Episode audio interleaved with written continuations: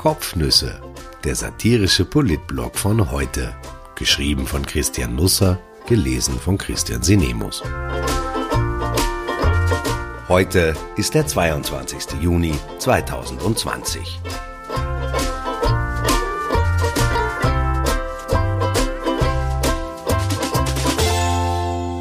Hallo Hase 19. Ein Wochenende zwischen Adnang Puchheim, Corona-Apps und Wäschetrommeln. Gnade. Ich bitte um Gnade. Vielleicht können wir einen Pakt schließen, okay? Ich fahre irgendwann im Sommer ein paar Tage irgendwohin in Österreich und wir hören jetzt mit dieser Dauerbeschallung auf. Ich halte das nicht mehr aus. Ich weiß, nirgendwo auf der Erde oder im Weltall oder auf der Milchstraße, egal ob man links oder rechts abbiegt, ist es auch nur annähernd so schön wie bei uns. Aber ich habe das jetzt ausreichend oft gehört. Ich habe schon ein schlechtes Gewissen, wenn ich nur an ein anderes Land denke. In der Früh wache ich schweißgebadet auf, weil ich von einer Reise weiter als nach Adnang-Puchheim geträumt habe. Ich bekomme Gewissensbisse, wenn ich mir in einem Lokal Spaghetti bestelle. Die Leute könnten glauben, ich haue im Sommer nach Italien ab. Ich habe meinen Patriotismus hinlänglich bewiesen. Gegen mich kann man die FPÖ, was die Liebe zur Heimat anlangt, als wankelmütig betrachten. Der Kanzler und der Vizekanzler und die Tourismusministerin und die Wirtschaftsministerin und der Finanzminister und die gesamte restliche Bundesregierung und die Landeshauptleute und die Tourismusmanager und wer weiß ich sonst noch alles tragen uns Österreich seit Wochen an, wie früher die Standler am Naschmarkt ihre Paradeiser und Salathäupel. Das müssen Sie nicht. Wir sind inzwischen gewohnt, dass man mit uns anders umspringt. Ihr habt uns wochenlang eingesperrt. Jetzt braucht ihr auf den letzten Metern auch nicht mehr zimperlich werden. Sagt einfach, dass es nur mehr vier Gründe gibt, um im Sommer ins Ausland zu fahren. Ihr seid von dort? Ich wollte nicht mehr zurück? Wir haben euch rausgeschmissen? Oder ihr habt einen Klopfer? Das kann doch nicht so schwer sein.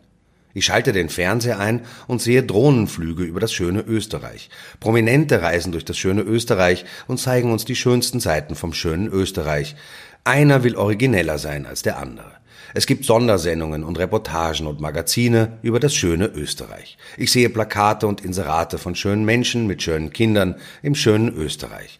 Und alle haben schöne Zähne und lachen so schön und glücklich, weil sie in unseren schönen Gewässern baden dürfen. Ich schlage die Zeitung auf und Berichte über das schöne Österreich strahlen mich an. Ich blättere Illustrierte durch und überall greifen Bilder über das schöne Österreich nach mir. Hoteliers kommen zu Wort und sie sagen, dass es ihnen total super geht oder total mies oder irgendwas total dazwischen, dass die Verluste des Frühjahrs sicher aufgeholt werden können oder sicher nicht, aber jedenfalls sei es sehr schön da, wo sie gerade sind. Und wer jetzt woanders hinfährt, hat tatsächlich einen Klopfer. Ich hoffe inständig, dass dieser Sommer bald vorbei ist und ich im nächsten Sommer freiwillig, nicht von der Regierung beauftragt und von einer Krankheit gezwungen, in Österreich Ferien machen darf. Es wird sehr schön sein. Sigi Maurer urlaubt im heurigen Sommer übrigens nicht in Österreich, hat sie dem Kurier erzählt, und das war sehr mutig. Ich werde nach Slowenien fahren. Ich komme aus Tirol, sagte sie. Das heißt, wenn man nachweisen kann, dass man schon einmal wo in Österreich war, dann lässt einen die Regierung vom Haken, ein sympathischer Zug. August Wöginger, türkiser Clubobmann, der gemeinsam mit der grünen Clubobfrau das Interview gab, fährt tatsächlich im Sommer nach Tirol, wo er Maurer nicht treffen kann, denn die ist ja in Slowenien. Ich habe das angedeutet. Die nächsten zwei Monate werden wirklich etwas kompliziert. Wenn man Zeitungen liest, erfährt man einiges. Nicht nur, dass es in Österreich schön ist. Habe ich das schon erwähnt? Von Maurer zum Beispiel weiß ich jetzt, dass sie die Telefonnummer von Sebastian Kurz nicht auf ihrem Smartphone eingespeichert hat. Ich glaube, da ist sie die einzige in Österreich und für mich damit automatisch verdächtig für alles. Eine Vorladung in den U-Ausschuss, egal zu welchem Thema, erscheint mir dringend geboten. Die grüne Clubobfrau stellte sich der Presse allein zum Interview. Das Seltsame in Österreich ist ja, dass es Politiker nur in Rudeln gibt. Sie treten entweder überall gleichzeitig auf oder gar nicht. Am vergangenen Wochenende gab es Sigi Maurer, Johann Gudenus und Werner Kogler an allen Ecken und Enden. Ich bin gespannt, wer als nächstes drankommt. Eigentlich aber auch nicht, denn wenn ich ehrlich sein soll, ist mir das wurscht. Die Presse wollte von Maurer partout hören, ob sie Kurz für einen guten Kanzler hält. Dazu konnte sie sich nicht aufraffen. Es kam Lob für die Krisenbewältigung über ihre Lippen. Die Reporterin dachte wohl, jetzt sagt sie es, jetzt nennt sie Kurz einen tollen Hecht. Also zusammengefasst. Maurer aber lässt ihn abperlen. Es ist zu bewerten, was auf dem Tisch ist. Vielleicht sollte Kurz die grüne Klobobfrau in seinen Österreich-Urlaub mitnehmen. Sie könnte sich zwischen Gerald Fleischmann und Gernot Blümel auf die Rückbank des BMW quetschen. Der Sommer beginnt mir langsam doch noch zu gefallen. Dieser Tage war ich zu einem Abendessen eingeladen. Ich lege Wert auf die Feststellung, dass dabei sämtliche Corona-Bestimmungen der Regierung penibel eingehalten wurden. Alle, die früher galten, jetzt gelten oder später einmal gelten werden. Auch jene, die nie Gültigkeit erlangten oder mit denen man uns angeschwindelt hat um es jetzt einmal vorsichtig auszudrücken. Vor dem Sommerurlaub in unserem schönen Österreich sind unsere Politiker vielleicht etwas sensibel, da sollten wir nicht zu grob mit ihnen sein. Jedenfalls, wir standen und saßen einfach einen Meter voneinander entfernt und wuschen uns vor dem Essen alle die Hände. Hoffe ich. Zehn Leute waren da, zwei deutsche Staatsbürger. Gut die Hälfte hatte die Corona-App am Smartphone geladen. Die Deutschen die deutsche App, die Österreicher die österreichische App. Die Deutschen konnten die österreichische App nicht herunterladen, denn das geht nicht. Die Österreicher konnten die deutsche App nicht herunterladen, denn das geht auch nicht. Insofern war es gut, dass wir den Babyelefanten machten, denn natürlich werden die Deutschen nicht verständigt, wenn einer aus der Österreichergruppe erkranken sollte. Umgekehrt erfahren wir nicht, wenn die Deutschen krank werden, denn dann werden wir nicht informiert informiert. Das ist eine interessante Konstellation für den Sommer, aber glücklicherweise urlauben selten Deutsche in Österreich. Ich sage einmal so, die EU hat sich unter Corona nicht über Nacht zu den Vereinigten Staaten von Europa entwickelt. 58 Millionen Menschen ab sechs Jahren besitzen in Deutschland ein Handy. Am vergangenen Dienstag, also vor nicht einmal einer Woche, wurde die Corona-Warn-App ausgerollt. Auf der Webseite des deutschen Gesundheitsministeriums ist in einem Absatz erklärt, worum es geht und warum das Runterladen wichtig ist. Im dritten und vierten Satz steht, dass es sich um ein Angebot der Bundesregierung handle und der Download und die Nutzung vollkommen freiwillig seien. Innerhalb von fünf Tagen wurde die App auf 10,6 Millionen Smartphones geladen, auf jedes sechste Handy also. Und das, obwohl es grobe Probleme mit älteren Geräten gibt. Etwa 20 Prozent der Handys in Deutschland erfüllen die Mindestvoraussetzungen nicht, etwa iPhone 6 oder ältere Versionen. Für die App wird flächendeckend geworben. Am vergangenen Spieltag der deutschen Bundesliga sogar auf den Eckfahnen in den Fußballstadien. Es gab am Ende keine große politische Diskussion, keine Proteste, keinen Shitstorm. Kritiker waren von Anfang an in die Entwicklung der App mit einbezogen worden. Sie ist Open Source. Der TÜV hat sie getestet und für gut befunden. Die höchsten Weihen aber gab es von einer Vereinigung, die sich sonst hochkritisch über digitale Staatsprojekte äußert. Ich bin jetzt hier in einer Situation, bei einer Veröffentlichung von SAP, Deutscher Telekom und Bundesregierung keine nennenswerten Mängel beklagen zu können, sagte Linus Neumann, Sprecher des Chaos Computer Club, verwundert. Das ist jetzt für mich auch schwierig. Die Corona-Warn-App arbeitet mit einem sogenannten digitalen Handshake. Wenn sich Nutzer über einen längeren Zeitraum, also rund 15 Minuten, näher als etwa zwei Meter kommen, dann werden zwischen den Geräten via Bluetooth automatisch Zufallscodes ausgetauscht, die 14 Tage gespeichert bleiben und sich dann selbstständig löschen. Wird ein Nutzer positiv getestet, kann er das seiner App mitteilen, die daraufhin alle anderen Anwender über die Gefahr informiert. Betroffene können sich dann auf Kassenkosten testen lassen. Österreichs Corona-App kann keinen digitalen Handshake. Noch nicht. In den nächsten Tagen oder Wochen kommt das nächste Update, dann sollte das klappen.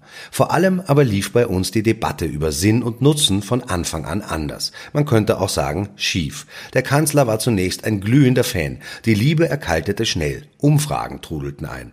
Wer Sebastian Kurz heute nach der App fragt, hat den Eindruck, er wisse gar nicht, worum es sich dabei handle. Die Bevölkerung ist hochskeptisch. Die Downloadzahlen stagnieren bei etwas über 600.000. Vor allem aber ist die Diskussion politisch aufgeladen, meist ein Garant fürs Scheitern. Aber was will man noch anderes erwarten in einem Land, in dem sogar Radfahren politisch ist? Dabei ist unsere App viel lustiger als die von den Deutschen. Wir verwenden nämlich Tiernamen. Beim nämlichen Abendessen saß ich plötzlich an einem Tisch mit Igel 35, Fuchs 08, Bache 68 und Katze 46.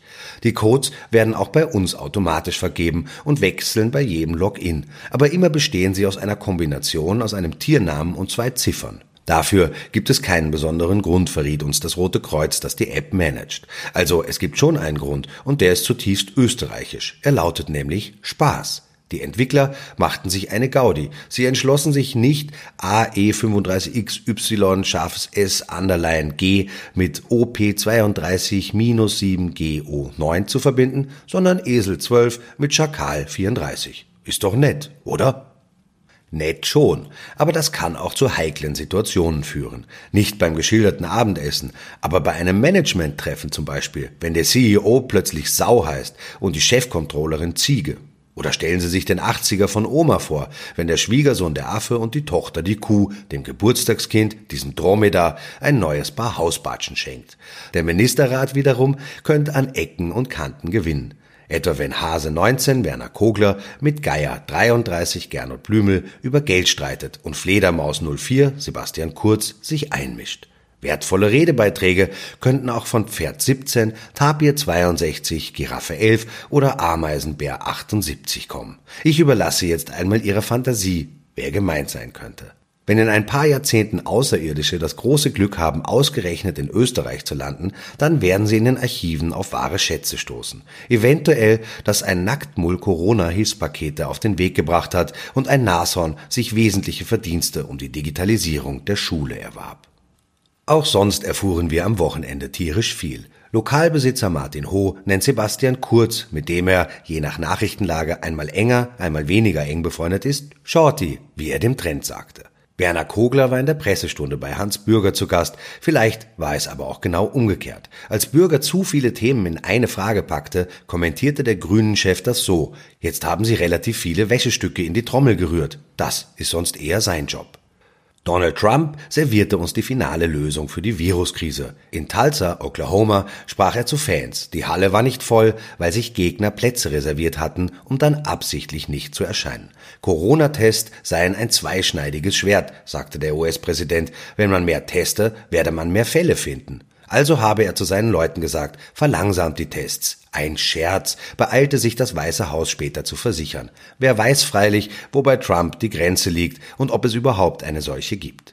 Im deutschen Fleischereibetrieb Tönnies gibt es mittlerweile über 1300 Corona-Infizierte. Fünf Patienten liegen auf der Intensivstation, zwei müssen künstlich beatmet werden. Der Tiroler Aufdeckerblogger Markus Wilhelm postete am Wochenende ein Foto. Es zeigt einen Tönnies-Lastwagen auf dem Gelände der Firma Alpenmetzgerei, Fleischbetrieb der Supermarktkette Empreis, die im Internet ihre Produkte als Biofleisch von besonders hoher Qualität lobt. Frisch, regional und ganz bestimmt köstlich. Tönnies sitzt im Aufsichtsrat des Tiroler Speckkönigs Handel. Ich glaube, über Begriffe wie regional, lokal, aus der Umgebung, aus Österreich, ab Hof sollten wir noch einmal reden. Dann, wenn wir im schönen Österreich regionalen Urlaub gemacht haben. Am Mittwoch ist Sebastian Kurz im Ibiza-Ausschuss zu Gast. Das wird eher eine schwere Partie, wie sich gestern abzeichnete. Die ÖVP drohte Stefanie Crisper, Neos, mit einer Klage, weil sie die Justiz unbotmäßig kritisiert haben soll. Ich halte es für überlegenswert, einmal einen U-Ausschuss über einen U-Ausschuss einzuberufen. Die Politik darf sich, was den Unterhaltungswert betrifft, keine Schwächen leisten. Ich wünsche einen wunderbaren Start in die Woche. Egal, ob Sie nun eine Zebramanguste, ein Zwergotter oder ein Zweifingerfaultier sind. Das wird schon.